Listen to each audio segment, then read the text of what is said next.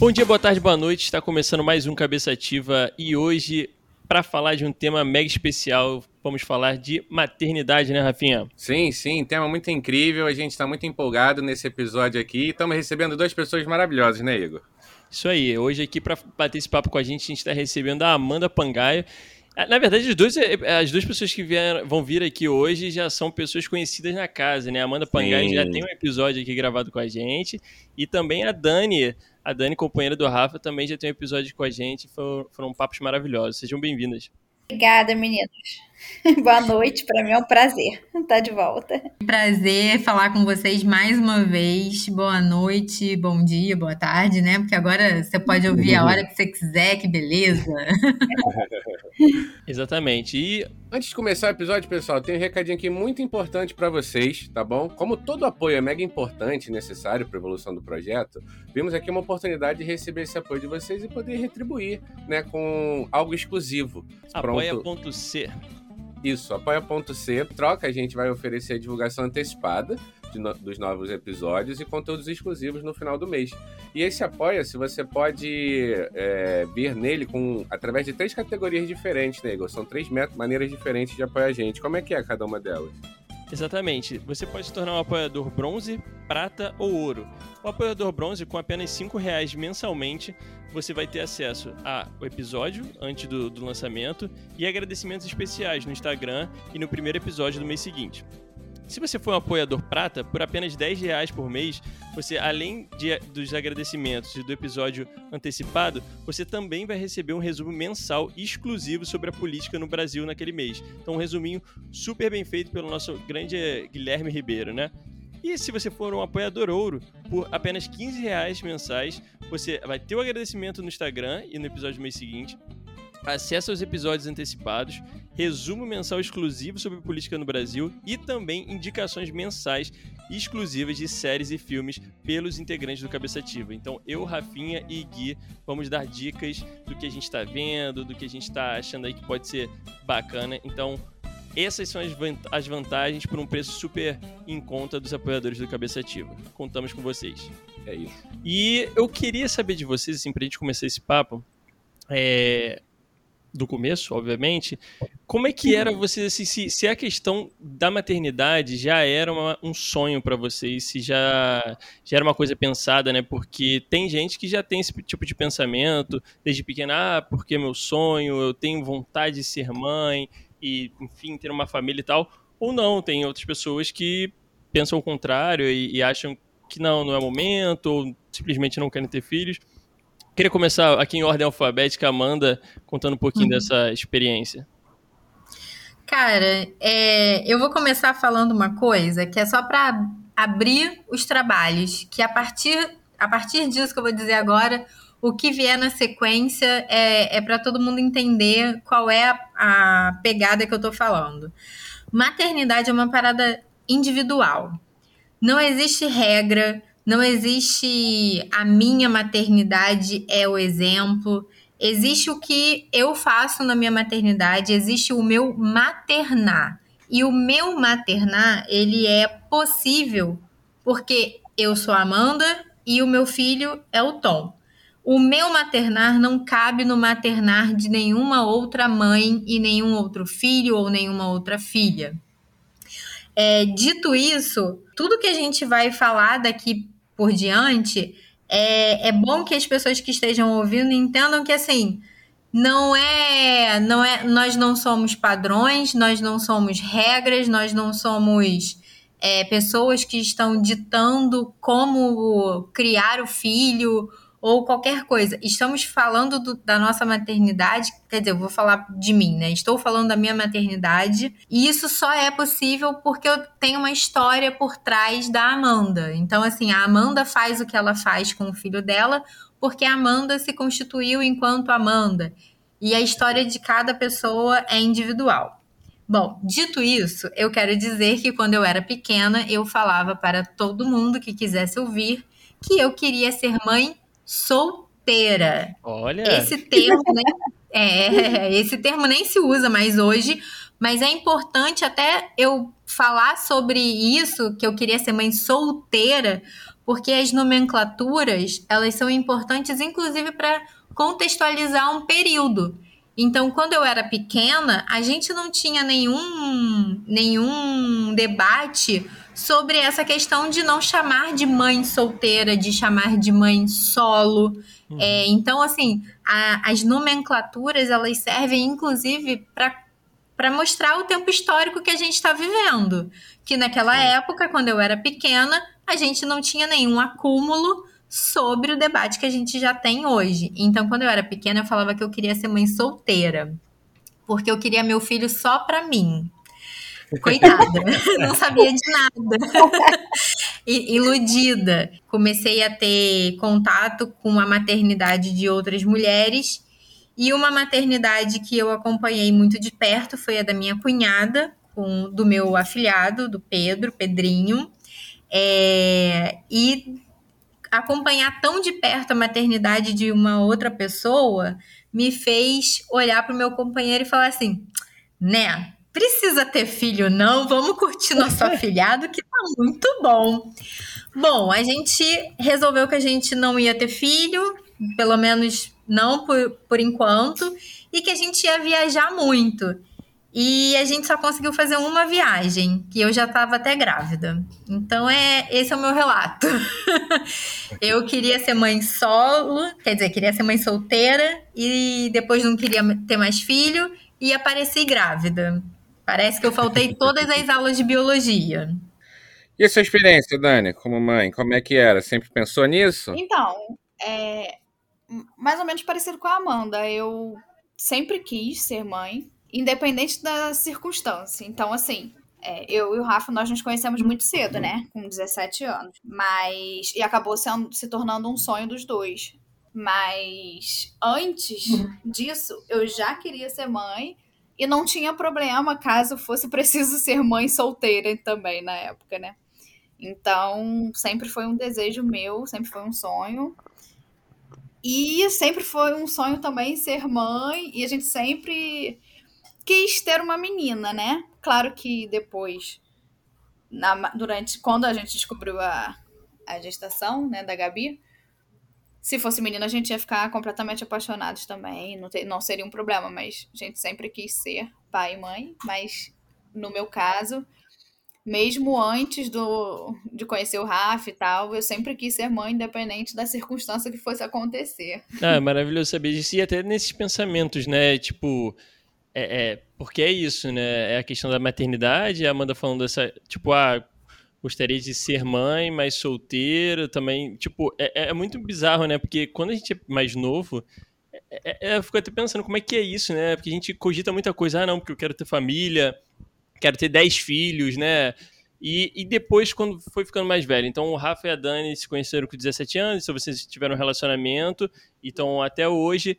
É, eu queria entender um pouco mais dessa questão da pressão familiar. Aí é a gente vai. Porque.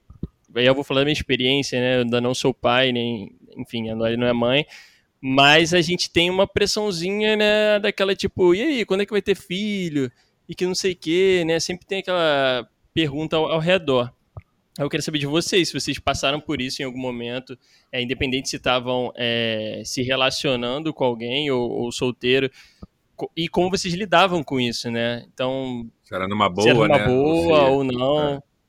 Então, eu nunca sofri essa pressão em casa, porque eu acho que, assim, na, na minha família, o, o, meu irmão, ele, ele né, teve filho cedo. Então, eu acho que todo mundo ficou meio que assustado, né? A família uhum. ficou meio que assustada.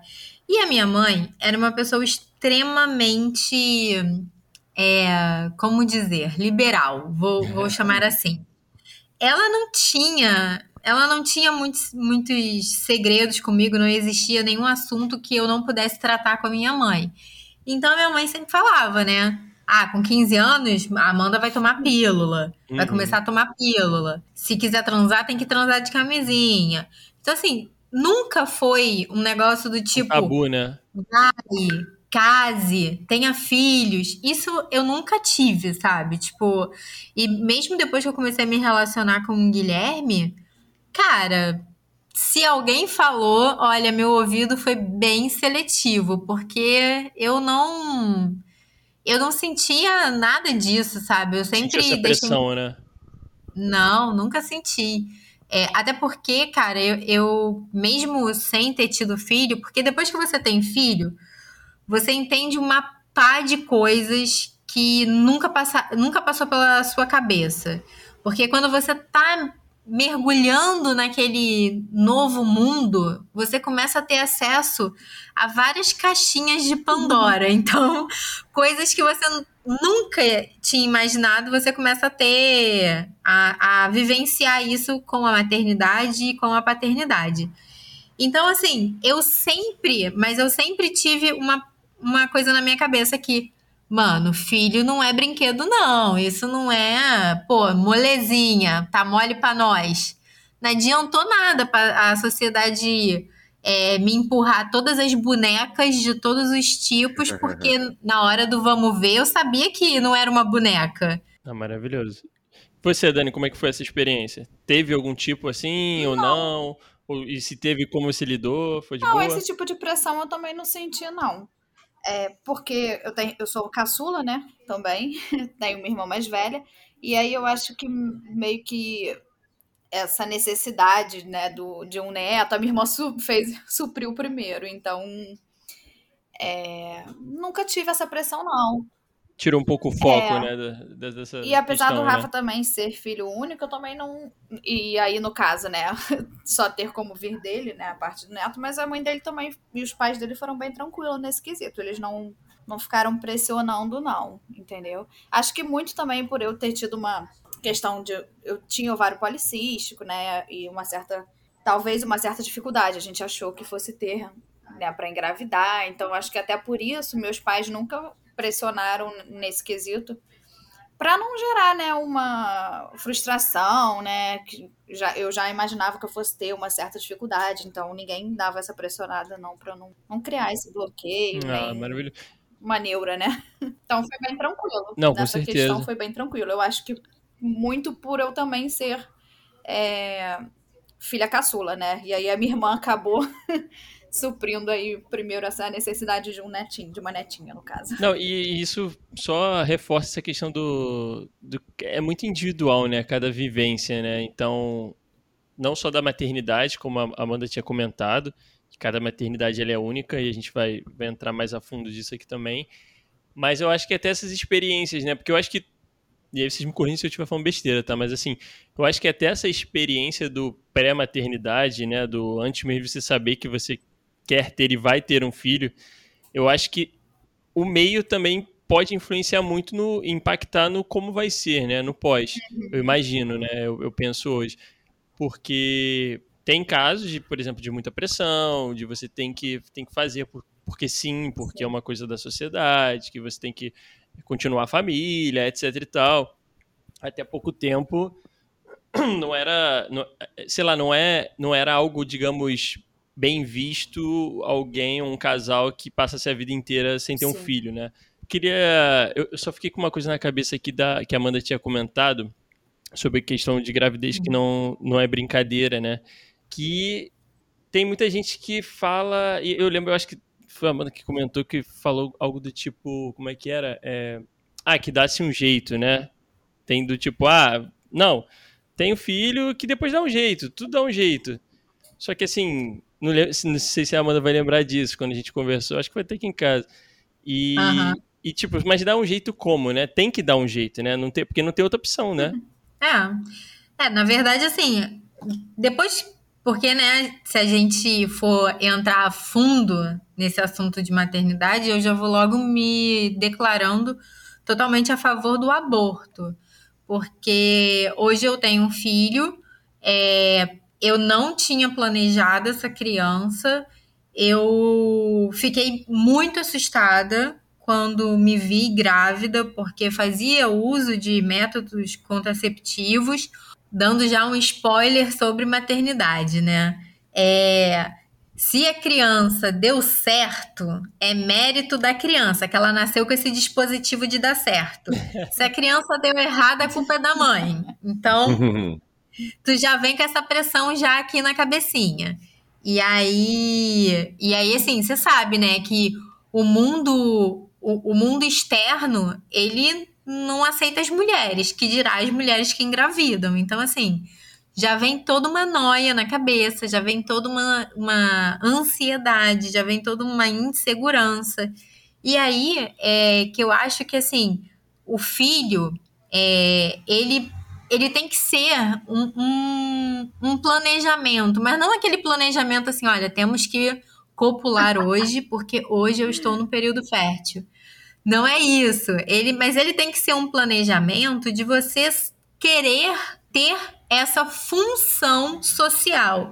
Que eu encaro a maternidade como uma função cívica, uma função social, uma função que você não pode fazer de qualquer jeito. Na verdade, assim, você pode fazer do jeito que você quiser, mas para gente olhar para o futuro e para esse futuro ser melhor, a gente precisa hoje é, criar e, e, assegurar as crianças que elas tenham, é, que elas sejam respeitadas, que elas tenham amor, enfim, uma pá de coisas que ninguém vira pra gente e fala assim: olha, você vai ter que acolher o seu filho quando ele estiver dando uma crise no meio da rua e todas as pessoas da rua estiverem te olhando de cara feia, achando que você é uma fracassada, achando que você é uma fraca, que você não sabe criar uma criança, que você não tem pulso firme. Ninguém senta com você e conversa sobre isso. As pessoas te dão uma boneca, te dão uma fralda de brinquedo e te ensina a trocar fralda. Irmão, eu sou PHD em trocar fralda. Eu troco fralda do meu filho, eu trocava, né? Porque graças a Deus ele acabou com esse gasto, que é uma beleza. É, se Dani e Rafa ainda não passaram por esse momento, olha, esse momento é esplendoroso. O dia que a criança desfralda, minha filha, dá até para comprar um carro depois. é, é, olha, é uma economia absurda. Cara, eu, né, a gente, a gente aprende a trocar a fralda da criança, a criança em pé, a criança correndo, a criança de cabeça para baixo, a criança descendo no escorrega do parquinho. Agora, ninguém senta com a gente, ninguém prepara a gente pra gente é, se livrar dos nossos traumas infantis, se livrar ou trabalhar os nossos traumas infantis para a gente poder cuidar da criança que a gente está tá gerando. A gente tem que estruturar esse ser humano para que ele lide com outros seres humanos e que ele não seja um babaca. Porque assim, eu tenho um filho, eu ainda tenho uma responsabilidade, é, não digo maior, não. Mas, tipo assim, eu tenho uma responsabilidade de romper com um ciclo de machismo, sabe? Uhum. Porque se eu não ensinar o meu filho a respeitar, por exemplo, a, a filha da Dani, porra, eu fracassei enquanto mãe, enquanto mulher. Eu, eu me sinto, é, eu, eu sinto que eu tenho esse, esse, essa função social uhum. de romper na cabeça do meu filho uma lógica de opressão às mulheres. Não, e é todo um coletivo, né? É, é, eu acho que uma coisa que você falou também que é bacana é essa questão do coletivo, né? Porque você não é simplesmente botar uma criança e trocar a fralda. Se fosse tro só trocar a fralda, tá maravilhoso. Né? Porque é um ato, digamos, quase mecânico que você vai aprender e vai, com o tempo, você vai ficar expert naquilo ali e tá tudo certo. Mas é, é, um, é um. Gerar um ser humano. É, a gente é, a gente dimensiona muito mal a responsabilidade de criar um ser humano, isso aí que você estava falando, tá ligado? Exato. Como a Amanda falou, um ser humano consciente. É, o, o dar o jeito. O dar o jeito é relativamente fácil. Você não matar uma criança e transformá-la no adulto é relativamente fácil. Né?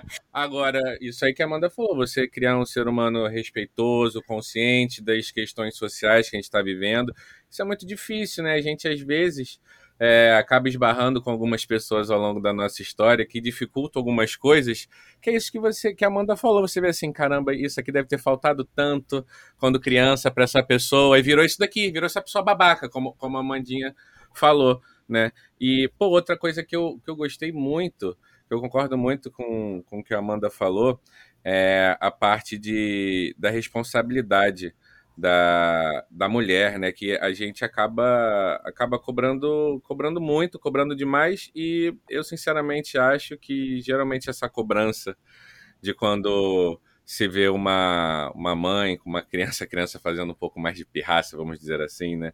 Geralmente esses olhares julgadores vêm de quem não passou por aquela experiência, eu acho. Eu tenho essa Ah, sensação. eu que passou também. É, porque o que É. passou e fez um monte de merda, né? Tem esse caso também. Pode ser, pode ser, pode ser.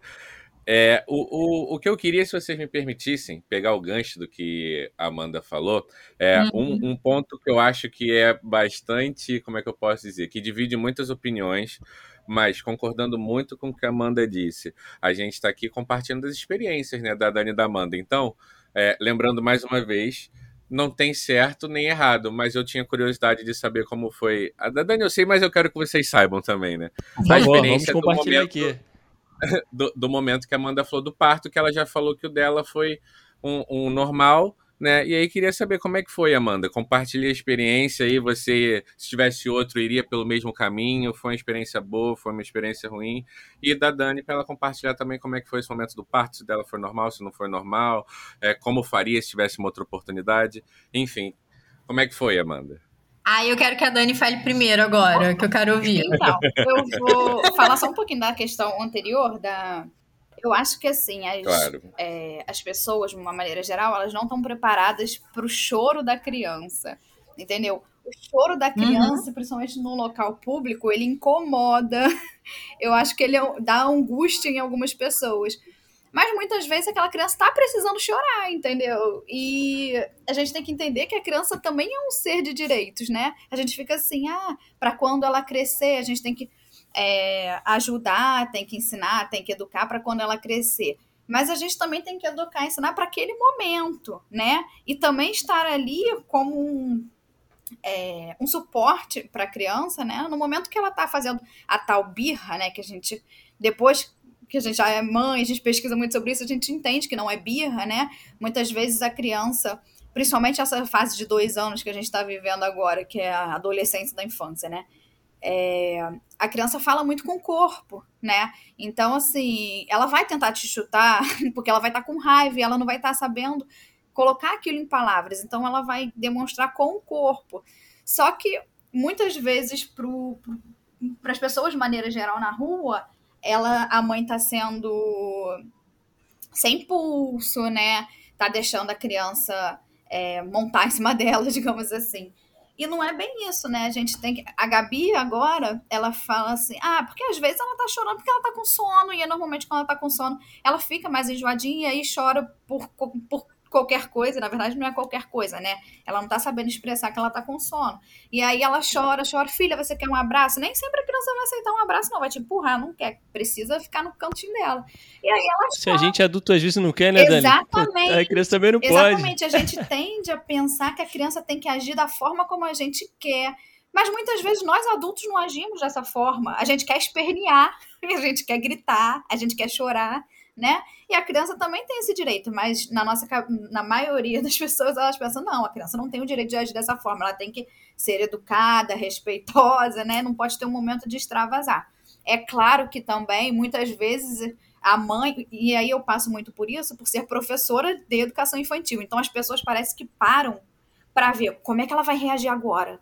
Porque parece que eu tenho a fórmula mágica. E, muito, e as pessoas não entendem que ali eu sou só mãe. Eu não sou professora da Gabriela, eu sou mãe da Gabriela. Então, muitas vezes, eu vou também perder a paciência com a Gabriela. E tá tudo bem. Só que depois eu vou lá e pergunto, poxa, filha, desculpa. A mamãe errou naquela hora, não devia ter falado assim com você. Entendeu? Só que eu também sou mãe. Às vezes a gente. Porque se a gente fosse só mãe, né, Amanda? Mas a gente não é só mãe. Eu tô cozinhando e sendo mãe. E aí ela quer atenção naquele momento e eu tô fazendo mil coisas ao mesmo tempo. E aí naquele momento pode ser que eu, extra... que eu reaja de uma forma que eu não queria reagir. Mas aí depois eu falei, poxa, vacilei aqui. Se a gente pudesse ser só mãe o tempo todo, seria perfeito, né? Então, assim. Vou, só vou te interromper para dizer que eu passei por um período onde eu estava sendo só, entre muitas aspas, só mãe, e ainda assim a gente grita um Sim. pouquinho, ainda assim a gente vai, vai falar de, uma, de um jeito que a gente é, que a gente não quer falar, Sim. mas que a gente está cansado. Então, Não adianta. Tem o um envolvimento Exatamente. emocional. E quando tem esse envolvimento emocional, a gente extravasa, Sim. né? E aí eu vou agir como mãe, eu não vou agir como professora, porque na escola eu sou só professora. Mas eu digo ser só a mãe, mas, por exemplo, com todas as responsabilidades que a mãe traz, não só na, na questão de educar, de amparar, mas na questão de cozinhar, de arrumar as coisas da criança, e tudo isso com uma criança pequena, né? Então, assim, por, por, mais que a gente tenha uma rede de apoio, né, e eu tenho, o Rafa sempre me ajudou muito, né, nossos pais e tal, mas acaba que no dia a dia, né, até por aí a gente vai entrar em outras questões de licença maternidade. A minha foi de um ano, a do Rafa ele tirou férias para poder ficar o primeiro mês da Gabi. Então, assim, acaba que essa que eu tinha que cozinhar com uma criança necessitando ali 100% de atenção, entendeu? E se eu não precisasse, por exemplo, fazer esse tipo de trabalho, eu evitaria alguns estresses né? Então, assim, se nós pudéssemos ficar 24 horas em função da criança, porque, por exemplo, muitas vezes a gente acaba se alterando por conta do tempo, né? A gente tem tempo para fazer determinadas coisas e a criança uhum. não tem essa noção desse tempo. E aí a gente fala, vamos, filho, porque a gente tem que fazer tal coisa, porque a gente tá em cima da hora e tal. E ela não tem essa questão. Então aí vai gerando um estresse. Então, assim, é...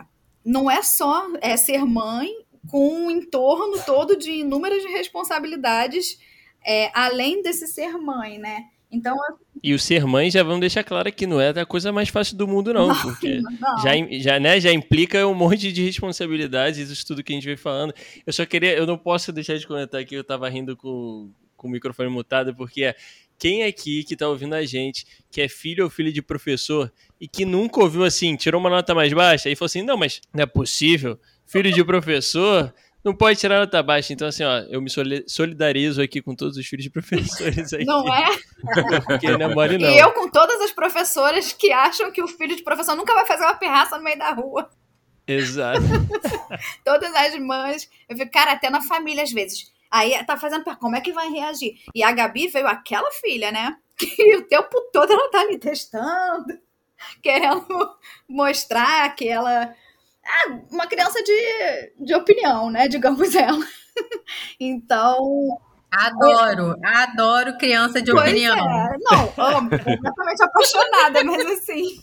É, aí as pessoas no entorno ficam, ih, como é que ela vai resolver essa questão, né? Qual vai ser a fórmula mágica?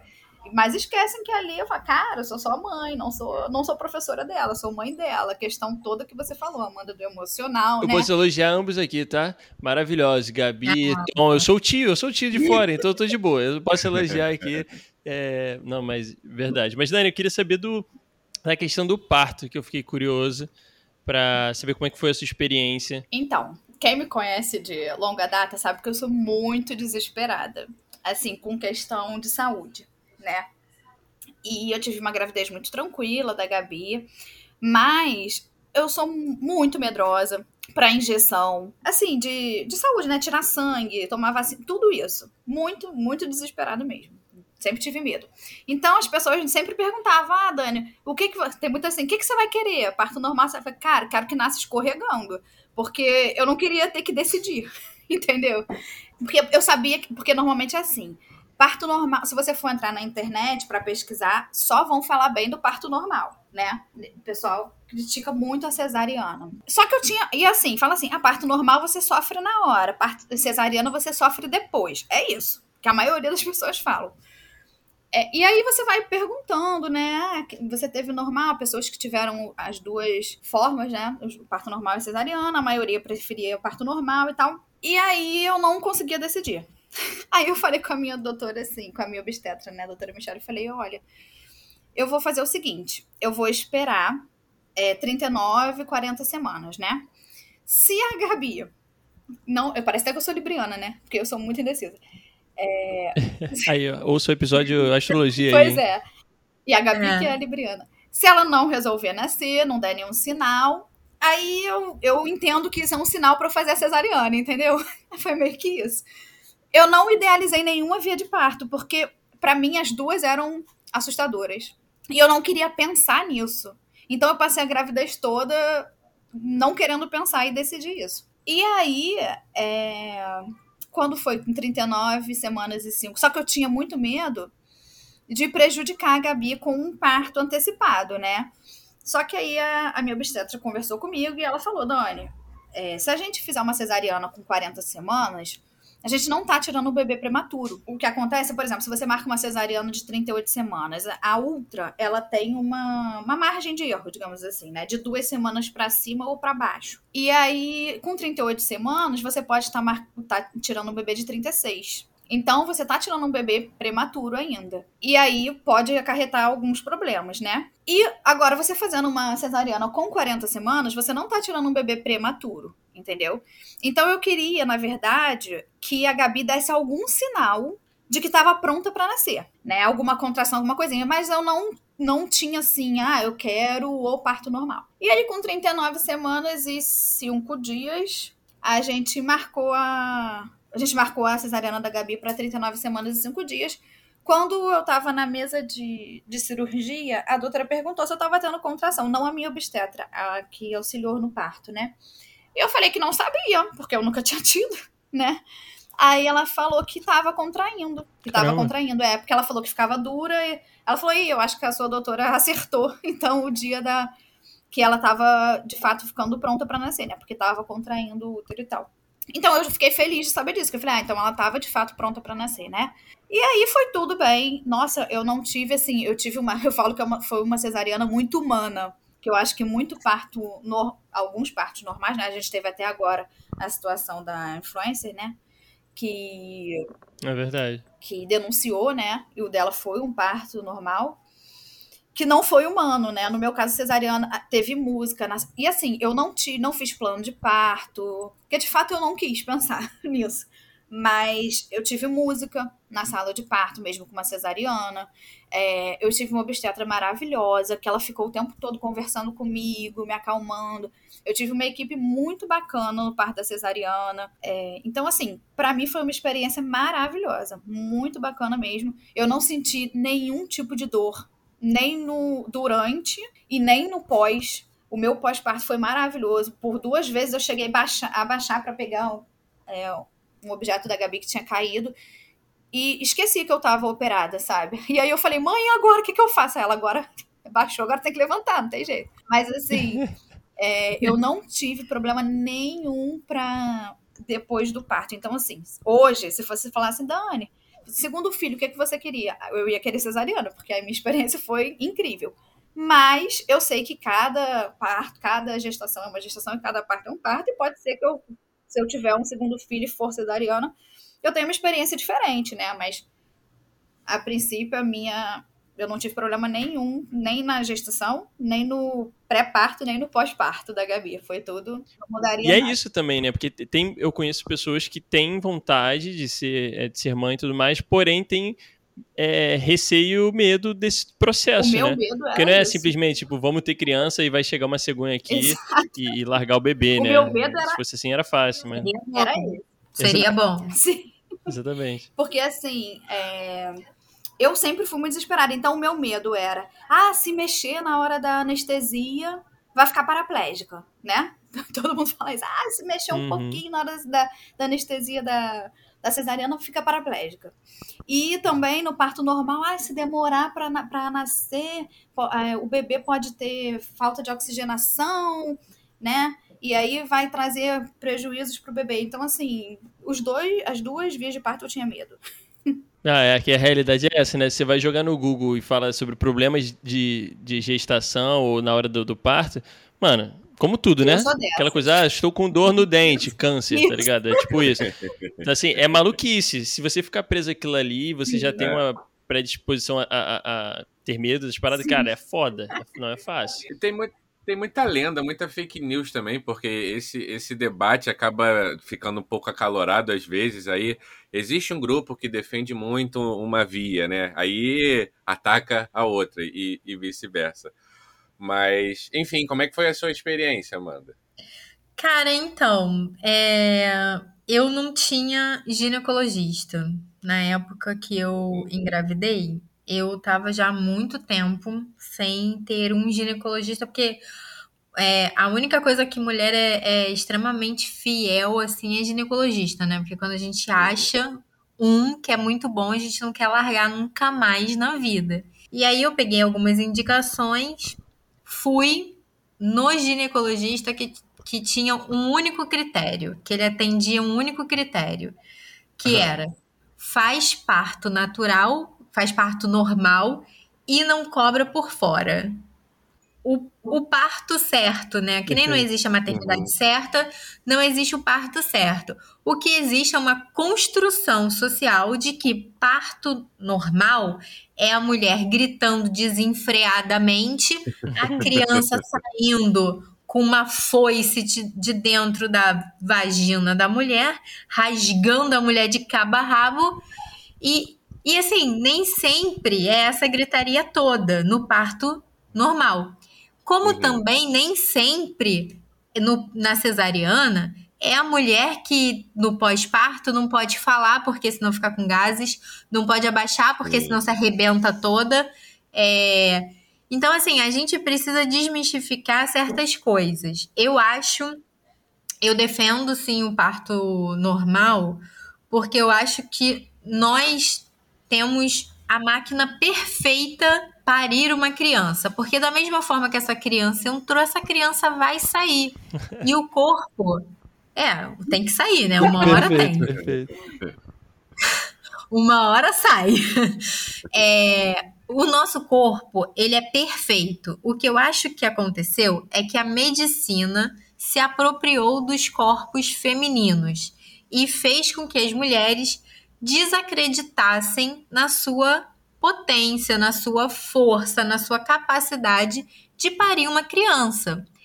Dito isso, eu não sou contra a cesariana, porque eu acho que a cesariana, ela ajuda muitas mulheres a não morrer na hora do parto, mas eu acho que o, o, o, medo que fez a Dani, por exemplo, não querer nem pesquisar sobre parto, é porque as duas situações são ruins. Porque de um lado você vai cortar a sua barriga e você não vai poder se abaixar, que você vai se arrebentar toda. Do outro, a criança vai te arrebentar toda, você vai ficar gritando, sentindo uma dor absurda.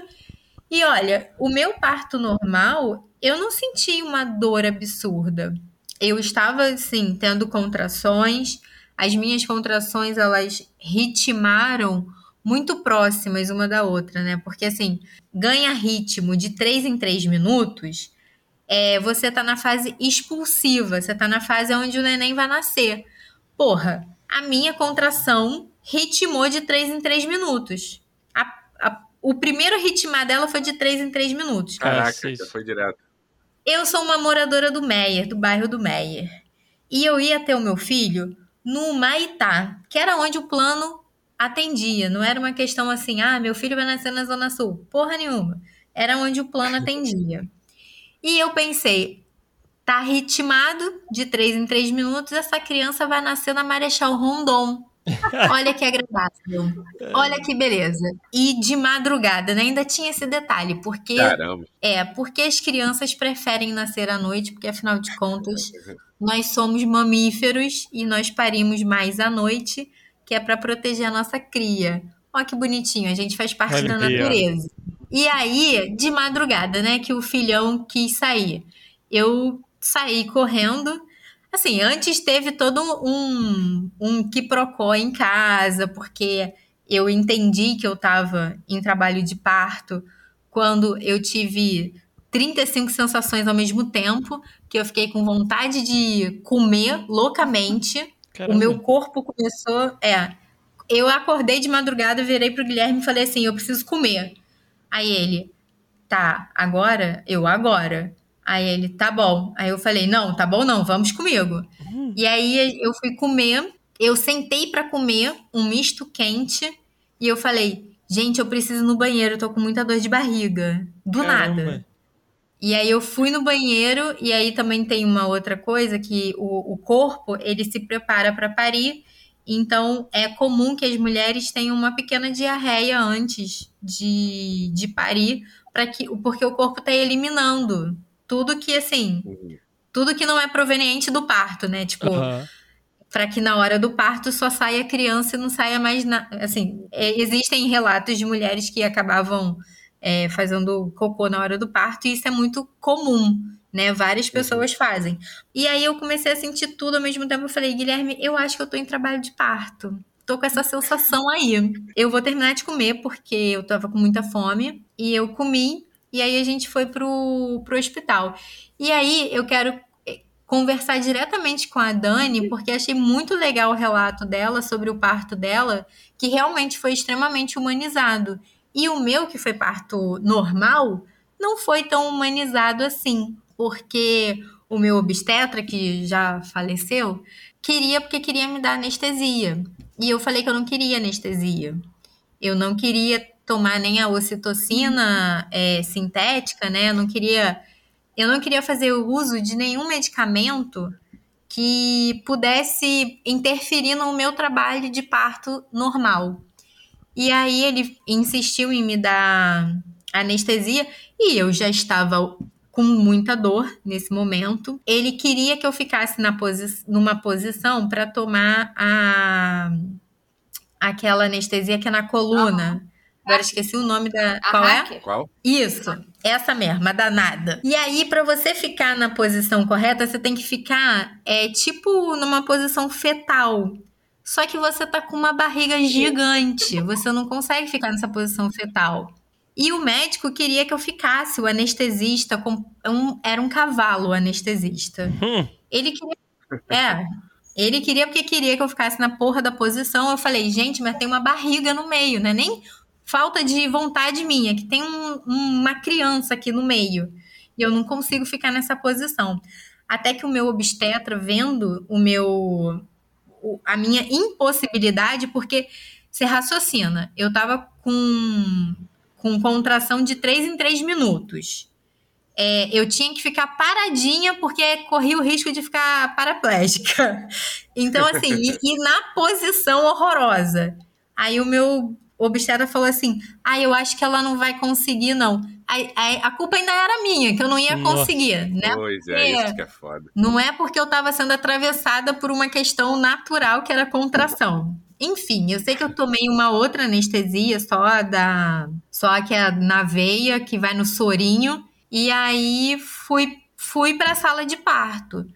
E aí assim, o meu obstetra mesmo, ele só amparou meu filho, porque quando meu obstetra estava se vestindo, quando ele olhou para mim naquela posição de frango assado horrível, e eu acho que ele viu que o meu filho estava saindo, ele se vestiu rapidinho e pá, pegou, pegou o tom saindo já. É, e foi assim, foi tudo muito rápido. O meu trabalho de parto foi muito rápido, mas eu não tive música. As minhas vontades não foram atendidas. Eu não fiz um plano de parto porque para o meu obstetra isso seria só um papel com um monte de letrinhas escritas.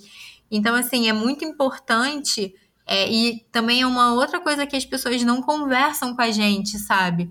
Sobre ser mãe. Antes de você parir a criança, você precisa pensar em como vai ser aquele, aquele momento, porque aquele momento é muito importante, muito significativo.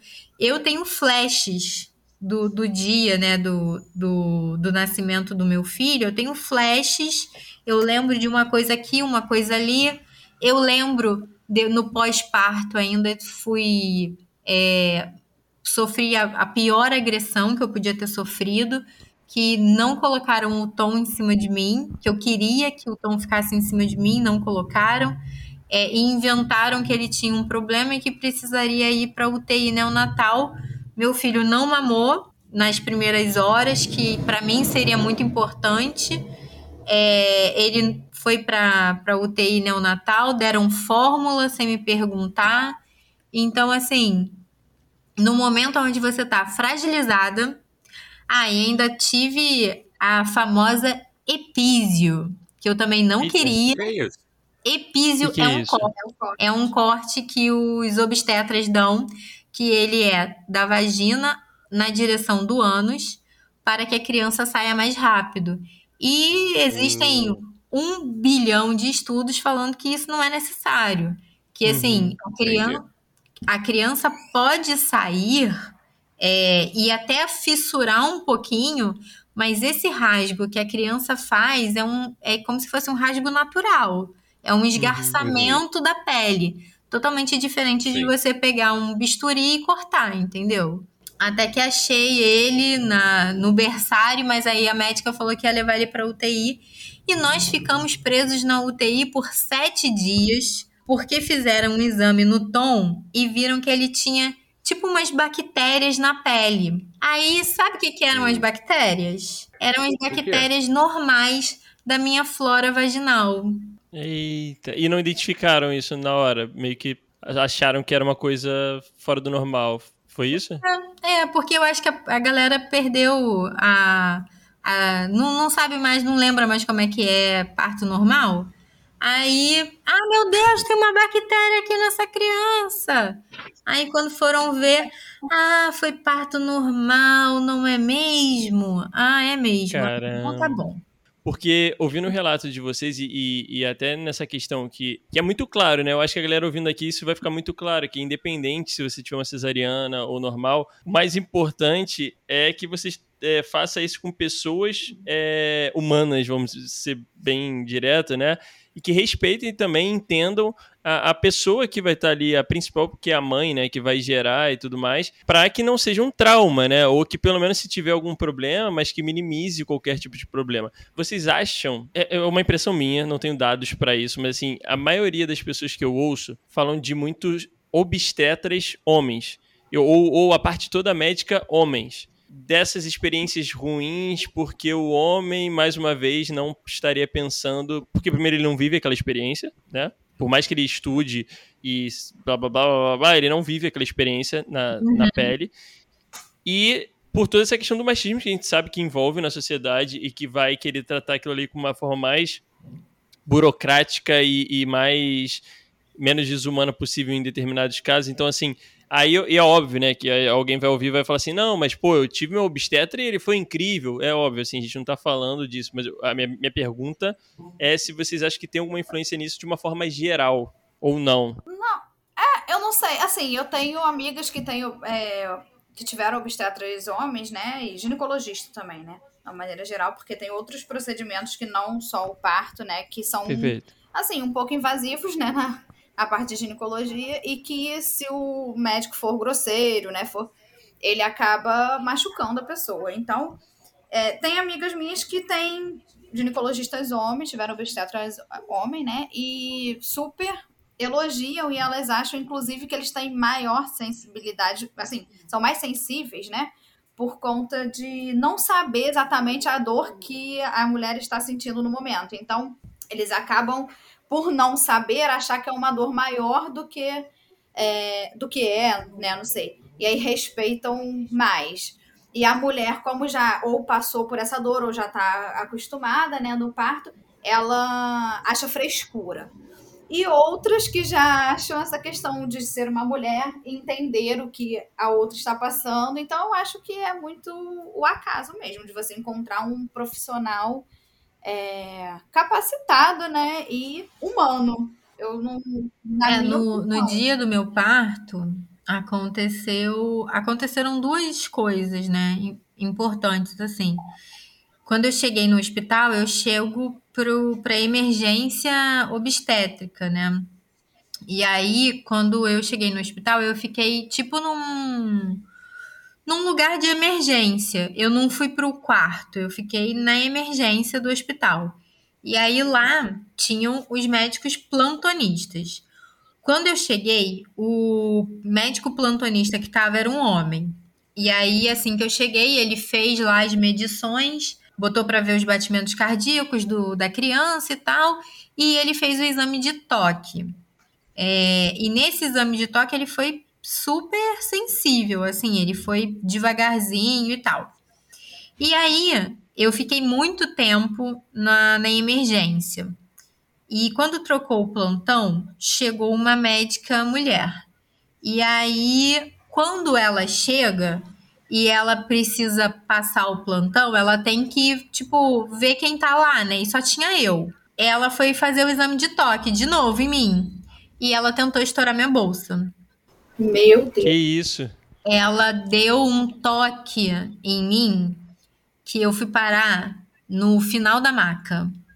Que eu, Meu Deus. eu pulei eu pulei de, de dor e eu senti que ela tentou furar minha bolsa, mas minha bolsa não furou, não estourou.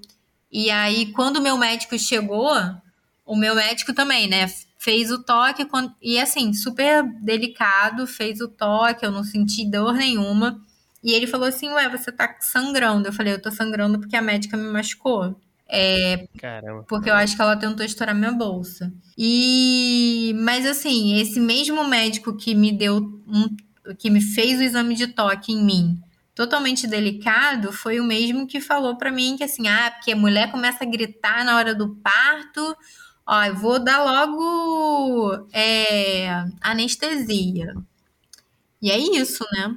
Tipo, é, de, é, tem também estudos que falam sobre a vocalização na hora do parto, né? Que quando a mulher uhum. vocaliza, isso ajuda ela a, na força que ela faz para a criança nascer.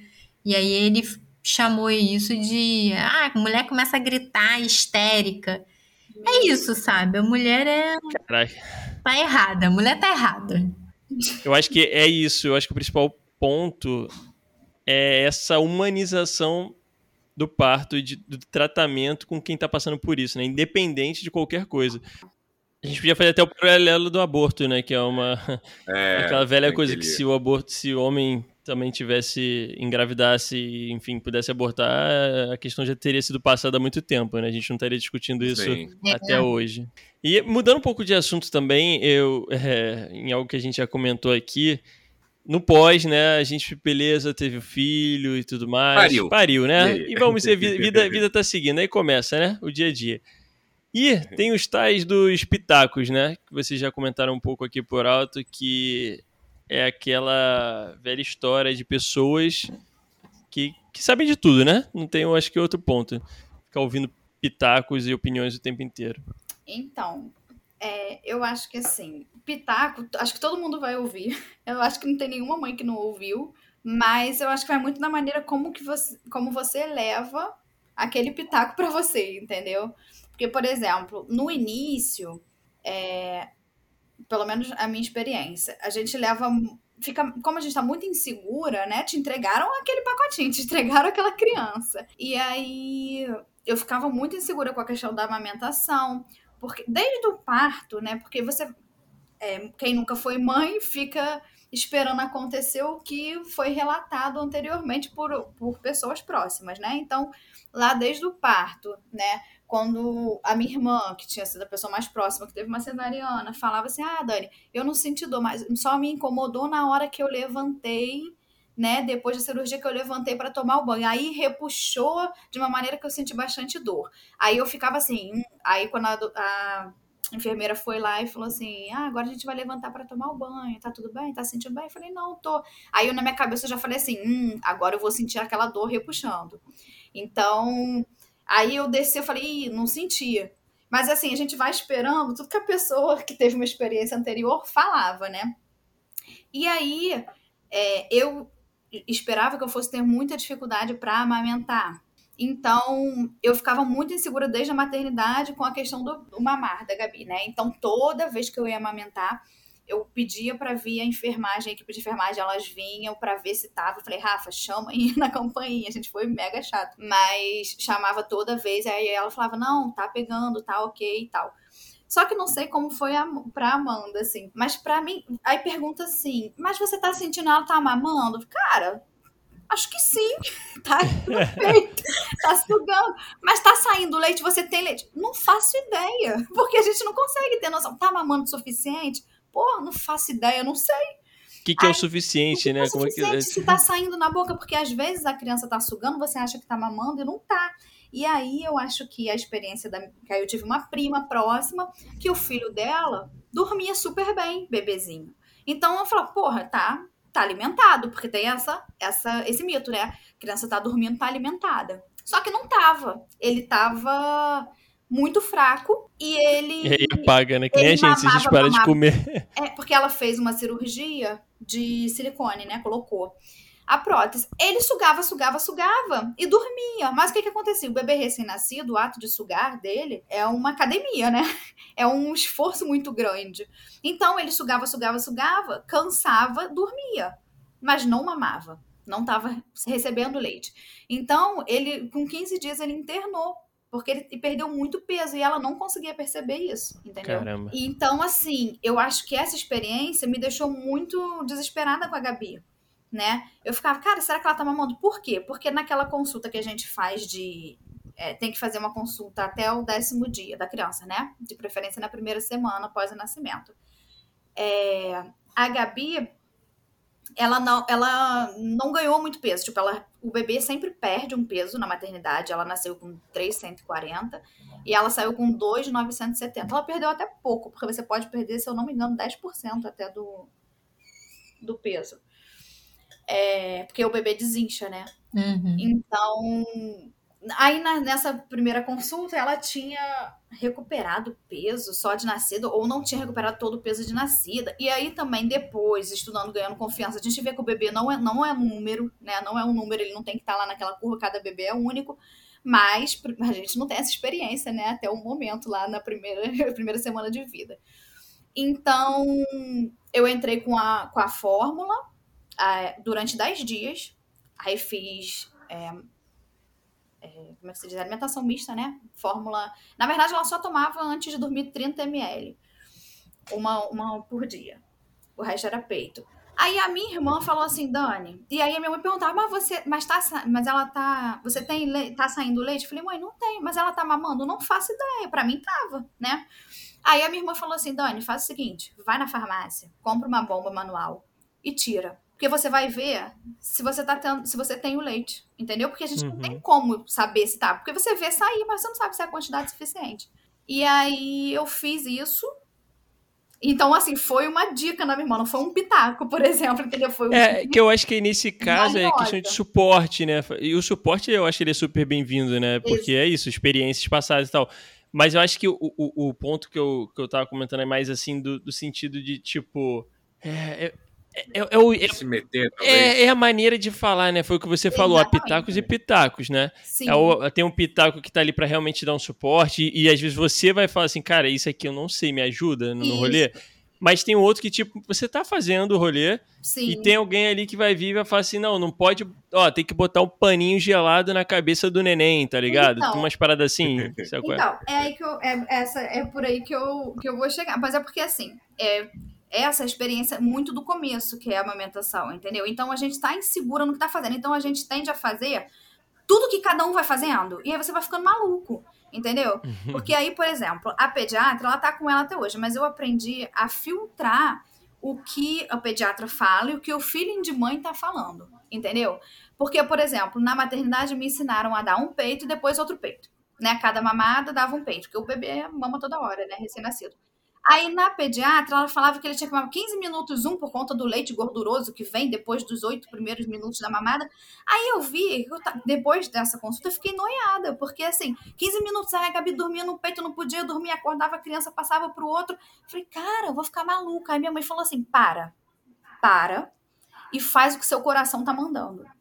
É, e outra, né? No dia a dia a realidade não é mecânica, né? É Exatamente. isso que é o bizarro, não é? Aí eu falei, mãe, então eu vou dar um peito depois outro porque tava funcionando. Pronto. Passou, Gabi ganhou muito peso com a fórmula e o peito. E aí tiramos a fórmula. Ela tomou 10 dias de fórmula. E aí. Ah, tira, tira a fórmula, porque senão ela vai engordar muito. Qual era o problema da Gabi? Ela tinha refluxo. Então ela mamava, mamava, mamava. Eu, eu tinha super leite, porque quando a minha irmã é, falou dessa questão da bomba, eu tirei 60 ml de um peito só. Então, assim, o bebezinho, é, o, o estômago dele é muito pequeno, por isso que ele mama toda hora, né? Então, 60 ml era muito leite de um peito só para um bebê daquela, de uma semana. Então eu vi, aí eu fui ganhando confiança, e aí fiquei só com a amamentação, né? Exclusiva o peito. Então, assim, é, nesse momento, eu acho que a gente está muito sensível depois do pós, do, logo depois do pós-parto, né? E aí a gente, esses pitacos às vezes vão nos deixando insegura. Por exemplo, tá dando muito colo. Se você deixar o bebê dormir no colo, tirar as sonecas no colo, nunca vai acostumar com a cama. Vai dormir no colo sempre. Aí isso você vai falando, caramba, nunca vai dormir na cama, eu vou ficar dormindo. Vai estar tá com 15 anos dormindo no meu colo, né, criança? Já não tá no momento fácil, né? Ouvir um negócio desse, né? Exatamente. É foda, ah, vai ficar mal acostumado, tá dando muito colo. Porra, a criança tem 10 dias, 15 dias, um mês, sabe? Então, eu acho que nesse momento, sim, a partir do momento que você vai criando confiança, que você vai estudando, porque eu acho, até hoje eu estudo. e eu sempre estudo depois, eu nunca estudei antes. Ah, amamentação, eu vou ver como que é antes. Não. Eu sempre vou procurando depois que o problema está instaurado, sabe? E aí, mas aí depois, conforme você vai criando confiança e você vai estando segura no que você está fazendo, os pitacos já não te influenciam. Você consegue passar por um ouvido e levar, né? Sem dar importância. Ou filtrar aquilo que é importante, porque a maioria das pessoas que dão pitaco também são próximas e não estão fazendo aquilo por mal. Né? Perfeito. Né? Elas estão querendo ajudar. Só que se você tiver no momento de fragilidade, você fica noiado e você leva aquilo com um peso, né? Então, assim, é, por exemplo, depois, a questão da, da alimentação, para mim foi um desafio muito grande. Foi o primeiro desafio que eu digo assim da maternidade. Foi a questão do, da alimentação da Gabi, a introdução alimentar. Eu detestei, eu tenho pavor da introdução alimentar. Mas enfim. E aí, só que ali depois eu fui, estudei muito, porque ela não era um bebê de colher, ela era um bebê BLW. Então eu estudei muito sobre essa questão. E apesar de eu ser noiada com essa questão da alimentação até hoje, é, muitas pessoas assim, ah, o biscoitinho maisena. Eu falei, não quero o biscoito maisena. Mas isso já não me. Ah, mas aí vou oferecer. Não vai. Assim, oferece, Dani. Come... Meus filhos sempre comeram e não morreram. Tem aquilo, né? Sempre fiz. Dá uma madeira de Coca-Cola, pô, tá tudo bem, tão é. vivão aí, ó. E o suquinho, que naquela, na nossa época, pô, dá um suquinho, dá um chazinho de erva doce, dá um suquinho pra. E, e hoje em dia já é já caiu isso. Não é para dar suco para criança, não é o ideal, né? Que dê suco para criança antes de um ano e mesmo depois de um ano, é, que seja uma exceção. É muito melhor a criança comer a fruta e beber a água, né? Mas aí assim, você não dá um pedaço de bolo para criança, você não dá o biscoito maisena, tadinho, ele não come um biscoitinho maisena, pô, tadinho, biscoito maisena não é uma não é um um alimento ok, é um alimento muito ruim, rico em açúcar. Então ele não é ela não é tadinha, porque ela tá comendo uma fruta e não tá comendo biscoito maisena, entendeu? Mas aí eu já tava mais segura do que eu tava fazendo. Então eu já não levava mais aquilo é, muito pro pessoal, digamos assim. A mesma coisa hoje. Ah, ela mama no peito até hoje. A Gabi tem dois anos, quatro meses. Então, assim, ah, quando que ela vai deixar de mamar? Nossa, ela tá grande demais isso já não me afeta mais, isso não me atinge, porque eu já sei da importância da amamentação. Ah, mas o leite hoje, é, as pessoas acham que o leite vira água, né? Ah, é. Ah, não, porque... água não, porque a água é bom. Eles Hidrata. acham que o leite vira água suja. Isso. Cara, é a gente parte do princípio de que mulher tá, tá lascada. Mulher tá sempre lascada. Porque, por exemplo, eu não tive pitaco nenhum mas porque eu passei o meu pós-parto muito sozinha. O Guilherme ele teve cinco dias de licença paternidade. Isso é criminoso, né, cara? É. Tadinho. Cinco dias que se transformaram, acho que em, em dez, se eu não me engano, porque os outros professores, Guilherme é professor, e os outros professores se organizaram para o Guilherme poder ficar mais cinco dias em casa, é, porque a gente tinha ficado sete dias na UTI, né, com, com o Tom. E aí uhum. os professores se auto-organizaram para que o Guilherme pudesse ficar mais um pouquinho dentro de casa. E aí, depois que acabou, né, essa, esse longo período de licença paternidade, ele teve que voltar a trabalhar e eu fiquei totalmente sozinha. Por quê? A, a minha mãe morreu quando eu tinha 16 anos e, tipo, não, não tive nenhuma outra presença feminina que pudesse é, substituir a minha mãe. A minha avó já era muito, muito, muito velhinha, já não teria condições de me ajudar. E a minha madrinha, né, que seria essa pessoa, ela não tem muito ela não tem muito know-how nesse nesse assunto. E aí eu fiquei absolutamente sozinha, porque é uma, uma coisa que eu não quero entrar nesse assunto, mas que tem sido o, um assunto de muita reflexão para mim com relação à maternidade, é sobre rede de apoio. E quando a gente sempre fala de rede de apoio, a gente pensa em outras mulheres da nossa casa. E uhum. eu não entendo mais rede de apoio como isso. Eu não entendo mais rede de apoio como sendo sempre o lugar de uma outra mulher. No mundo que a gente vive, todo mundo precisa trabalhar. E aí, quando eu falo assim, ah, eu não tive outras mulheres para me ajudar, parece que as outras mulheres viraram as costas para mim, mas não é isso que acontece. O que acontece é que as outras mulheres estavam trabalhando.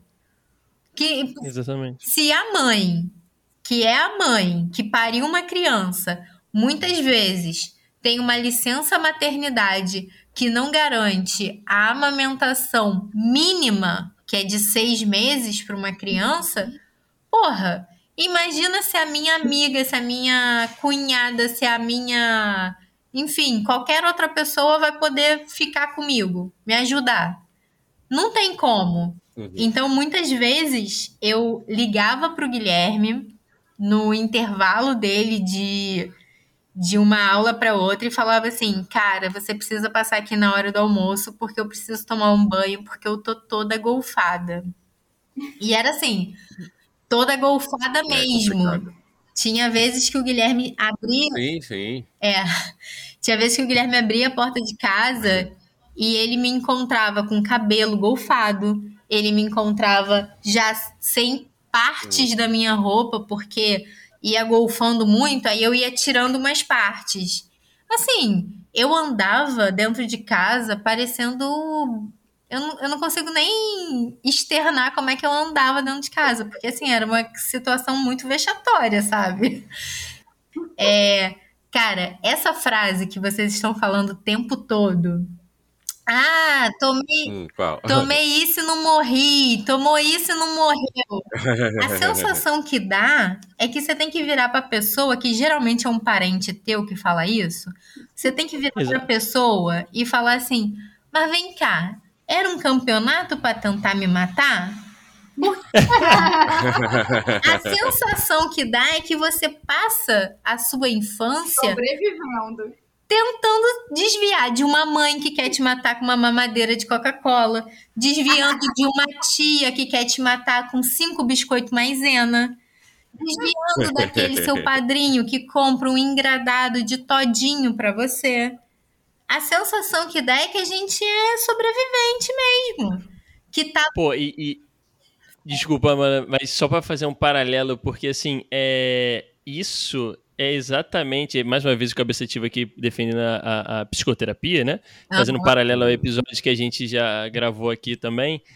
Que, cara, é muito sobre isso também da questão do o quanto as pessoas não estão preparadas psicologicamente com elas mesmas é, antes de ter um, um filho, né? Uhum. Então, assim, é, eu acho que é um ponto que pode ser que venha a, a ser mais falado daqui para frente, mas que eu considero muito importante, que é tipo, cara, como às vezes você vai querer esperar certas coisas do seu filho ou filha e tal, ou até da, na maternidade, se você não tá minimamente é, é, é, minimamente ok com, consigo mesmo, sabe? Sua vida tá um caos internamente, a cabeça tá fora, aí você tem um filho e aí depois você cobra muito, muitas das vezes do, do seu filho também que ele seja Y ou X, né? Porque uhum. tem isso também, né? Tem todo o impacto que a gente vai gerar e gera, uhum. é, enfim, nos nossos filhos, né? Que, e eu tô falando isso é tipo como um resultado disso, né? Que, pô, a gente falando lá na terapia de 30 anos para poder começar a, a, a, se olhar e tudo mais, então eu acho o, quanto é importante disso também, né? Da, porque é isso, né? Senão depois fala assim, ah, não, mas eu te, eu te criei e não deu certo. Mas o que, que é dar certo, né? Tipo, É. né? É Não, e- vago, eu não né? te matei, é dar certo, é isso, sabe? E aí, quando a Dani falou lá no início da nossa conversa sobre de é, criança é um ser de direito, a, a, eu posso errar em várias coisas. Por exemplo, Dani, me solidarizo com você com, a- com, que- com essa questão da introdução alimentar. Que, por exemplo, eu acho que eu fui muito ruim na introdução alimentar do meu filho. É, não tô falando que você foi ruim na introdução alimentar da sua filha, não. Eu só tô falando que, assim, é uma coisa que você tem tem uma, uma tensão até hoje com essa questão da alimentação da, da sua filha. Eu também tenho essa questão, porque acho que a minha introdução alimentar com meu filho não foi boa. Eu não fiz Uhum. ela da melhor forma. Isso é uma preocupação constante. Mas uma coisa que eu tenho observado no Tom, que tá com quatro anos e sei lá quantos meses, que eu já parei de contar essas coisas. É. Muita coisa na cabeça. Quatro anos tá ótimo. Quatro anos. É, Exato. Uma coisa que eu percebo é que as crianças, elas têm o tempo delas também. E, se, e tem uma coisa que a gente quer colocar as crianças dentro de uma linha de evolução. A criança com quatro anos tem que fazer isso. Cara, a criança com quatro anos não tem que fazer porra nenhuma. A criança tem que fazer o que ela, o que ela quer fazer, entendeu? E assim, tem certas coisas que, ai, a criança com X anos, ela tem que ter um movimento de pinça. Aí bate a idade que ela tem que ter a, o movimento de pinça. Aí o teu filho. E É. o desespero dos Aí pais. não, aí o teu filho não tem. chave. Aí o teu filho não tem esse movimento de pinça. Aí você já vai procurar um médico. Só que aí, passa um mês, Meu. passa um mês, teu filho vai lá e faz a porra do movimento de pinça. Gente, espera só um pouquinho essa criança fazer o negócio, sabe? É, é e porque esse negócio né? de tempo, de idade, caralho, gente, relógio, tempo, isso é uma parada construída, sabe? Tipo, eu, eu já me peguei ficando tensa porque meu filho não fazia determinada coisa. E aí agora eu olho, o garoto virou PhD no negócio, sabe? Tipo, ele vai, ele vai fazer. É óbvio que tem algumas, é, algumas situações que a gente realmente precisa ter atenção, porque sim, a criança pode ter algum desenvolvimento, o, o desenvolvimento dela pode não estar adequado, digamos assim. Mas, cara, relaxa, sabe? Tipo, é, você olha uma criança no parquinho de três anos que dá cambalhota, que não sei o que, e teu filho não faz isso, você já fica tensa. Esse negócio de comparar a criança é muito complicado, porque a gente fica tentando o tempo todo colocar os nossos filhos numas caixinhas que, que não tem cabimento, sabe? E E mais uma vez fazendo essa, essa comparativa, né? Como a gente tá falando com o adulto, a gente considera isso muito ruim. Então, porque a criança, todo mundo tem que ser igual. Então, entender também que você vai ter uma criança, às vezes, que ela é mais extrovertida e uma outra criança que ela é mais introvertida. E isso não é um problema, né? É só o jeito da criança. E, como e às vezes, humano, né? Igor, que uma coisa que você falou, eu também quero fazer um link sobre isso. Mas antes quero falar pra Dani, Dani, meu filho tem quatro anos e alguns meses. E ele desmamou tem uma semana, tá? Caramba. Uau, Quatro anos mamando. Quatro anos. Ele bateu o meu recorde, né? Porque o meu recorde era três anos, que eu, eu mamei até os três anos. E aí eu achava que meu filho não fosse durar muito mamando, não. Mas se eu deixasse, ele ia continuar mamando eternamente, entendeu? É porque um dia eu descobri que ele estava me enganando. Uhum. Eu descobri que eu não tinha mais leite. E ele estava mamando. e eu falei, Tom, mas tá saindo leite? Aí ele, não, mas eu gosto. Tava meio que usando de chupeta, Exatamente. talvez.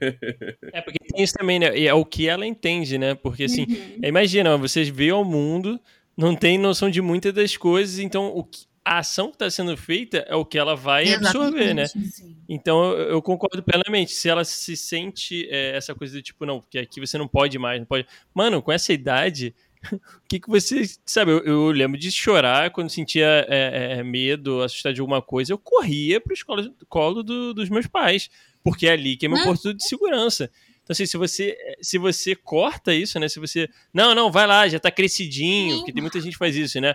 Para de besteira, Hum. não chora. Cara, isso é horrível. É horrível. Pois é. E aí falam que a criança vai ficar mal acostumada com o É mal acostumado pais. com Nossa. amor. Porra, Mal quero eu ficar Pois é, né? acostumado de amor aí no colo dos É, pais, meu Deus. Eu lembro, a Gabi, ela- por conta do refluxo, ela dormiu do ter segundo mês. Ela dormia em cima de mim. O Rafa cercava a gente com travesseiro, eu dormia praticamente sentada. E ela dormia de bruço, porque não pode dormir de bruço com Uhum. um bebezinho no berço, né? Pode Porque sufocar. a criança pode sufocar, não sabe desvirar, né? Então, mas em cima de mim, eu dormia com ela aqui, sentia a respiração dela, né? E praticamente não dormia, mas Uhum. dormia, né? Sentado. Porque qualquer coisa, quando a gente tá nessa fase, é Ah, dormir é? pra gente. E aí, é, e aí eu dormia com ela assim. E aí depois, conforme ela foi ficando um pouquinho maior, aí depois a gente começou a ganhar confiança pra ela ficar no mini berço, né? Que ficava do nosso, do lado da nossa cama. E aí depois eu ficava. Aí todo mundo vai dar pitaco na cama compartilhada, né? Ah, porque não pode dormir na cama dos pais, porque vai dormir até 15, 20 anos na sua cama. Enfim. Aí o- conversando com o Rafa, né? Porque é aquela questão do início mais inseguro. Eu acho que a gente conversou, ele falou: bota ela, porque ela mamava muitas vezes na noite, né? Coloca. Aí ele falou: bota ela aí, deixa ela aí na cama. Aí a gente colocava ela na Uhum. cama. E ela tá lá na cama até hoje. E não é um problema pra gente isso. E, mas se você for ouvir pitaco das pessoas, toda. Nossa, 90% Aí, ó. vai. Aí o pitaco que eu falei, viu? 90% vai criticar porque a criança está na cama dos pais. E funciona pra gente dessa forma. A gente que mora aqui, nós três, funciona desse jeito. Conseguimos dormir os, os três. A partir desse momento que ela foi pra cama, a gente dorme a noite inteira. Ela dorme oito e meia da noite, acorda cinco da manhã pra mamar. Então, assim, funciona aqui, não é o que vai funcionar na casa da Amanda, talvez não vai ser futuramente o que vai funcionar na casa do Igor, é o que funciona aqui, entendeu? Então, aí a gente bate na questão psicológica mais uma vez. Se nós estamos seguros do que estamos fazendo, o pitaco passa a não ser relevante, entendeu? A gente consegue lidar com- com ele de uma maneira é, ok. Se nós estamos é, inseguros, né?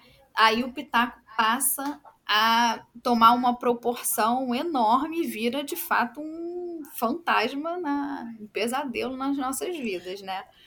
Então, assim, mas essa questão, principalmente da alimentação, do desfraude, porque já fez dois anos e tá usando fralda, do desmame e da cama compartilhada, eu acho que são tops de pitacos, assim, é, top 5 de pitacos. vontade de falar assim, aproveita esse momento aí que depois vai Exatamente. passar. Eu não vai tenho ter jeito. certeza que eu preciso muito mais da cama compartilhada do que a Gabi. Conversa é a melhor coisa. É diálogo, né, galera? Diálogo em qualquer relação humana. Qualquer seja você idade. adulto com criança, adulto com adulto, criança com criança, Você cara, é muito importante. Né? Porque você, pô, não é você com seu terapeuta, com todo mundo, porque assim, o famoso combinado não sai caro, eu acho que isso serve pra tudo. E, e a criança, ela vai, ela tá no momento de aprendizado, então muitas das coisas ela não sabe. Então, se você já começa a mentir pra criança, enganar ou fazer coisas desse tipo, ela vai entender que isso ali é, é o Exato. padrão, Isso, né? perfeito. Então ela nunca vai esperar o, o- o- sei lá, um carinho ou, ou que a pessoa vá lá buscar, ou seja, o exemplo que for, né?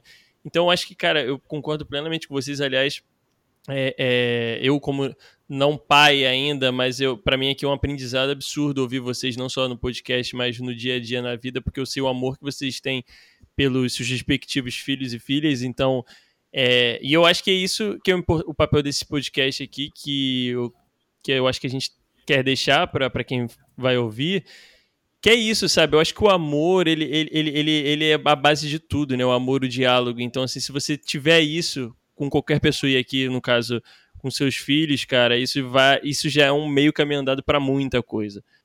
É, olha, a gente, eu sei que a gente poderia ficar aqui falando horas e mais horas, porque maternidade é uma, uma coisa à parte da vida, assim, né? É um tema infinito, vocês sabem mais do que eu. E, mas eu queria deixar esse gostinho até para um outro papo também. Não sei se o Rafa Um concorda. parte dois, né? Parte 2. Claro, claro. Então, eu de verdade estou muito feliz. E é isso, passo para vocês aí pra gente finalizar o episódio. Obrigadão mesmo. Valeu, pessoal. Deem um beijo aí, meninas. Uma saudação final. Ah, eu que queria agradecer pelo convite, né? É sempre um prazer estar participando do Cabeça Ativa. E eu adorei o episódio, adorei a troca com a Amanda. Obrigada, meninos, e obrigada, Amanda, por todo esse bate-papo. Ai, gente, é sempre um prazer estar com vocês, trocar. É, cara, eu, eu tava esperando é, uma outra coisa, mas assim, foi muito legal é, poder falar com a Dani, assim, tipo, diretamente, sabe? De mãe para mãe. Foi muito legal, eu gostei bastante. Uhum. É, quero estar tá aqui no Maternidade 2, tá? Chama, chama eu, por favor. Eu gosto muito. gosto muito de falar desse tema, porque eu acho que é, é um tema importante e eu acho que é um tema que pode quebrar um ciclo e é, quebrar ciclos ruins, né? E eu gostei muito, vocês estão arrebentando é, os últimos episódios foram maravilhosos, eu adorei. E continuem, tá? Muito. obrigado. Não, obrigado de verdade. Um beijo pra galera aí que, que ouviu a gente, acompanha a gente. Sigam a gente nas nossas redes sociais. Dá aquela moral. Beijo para todos e até o próximo. Valeu, pessoal.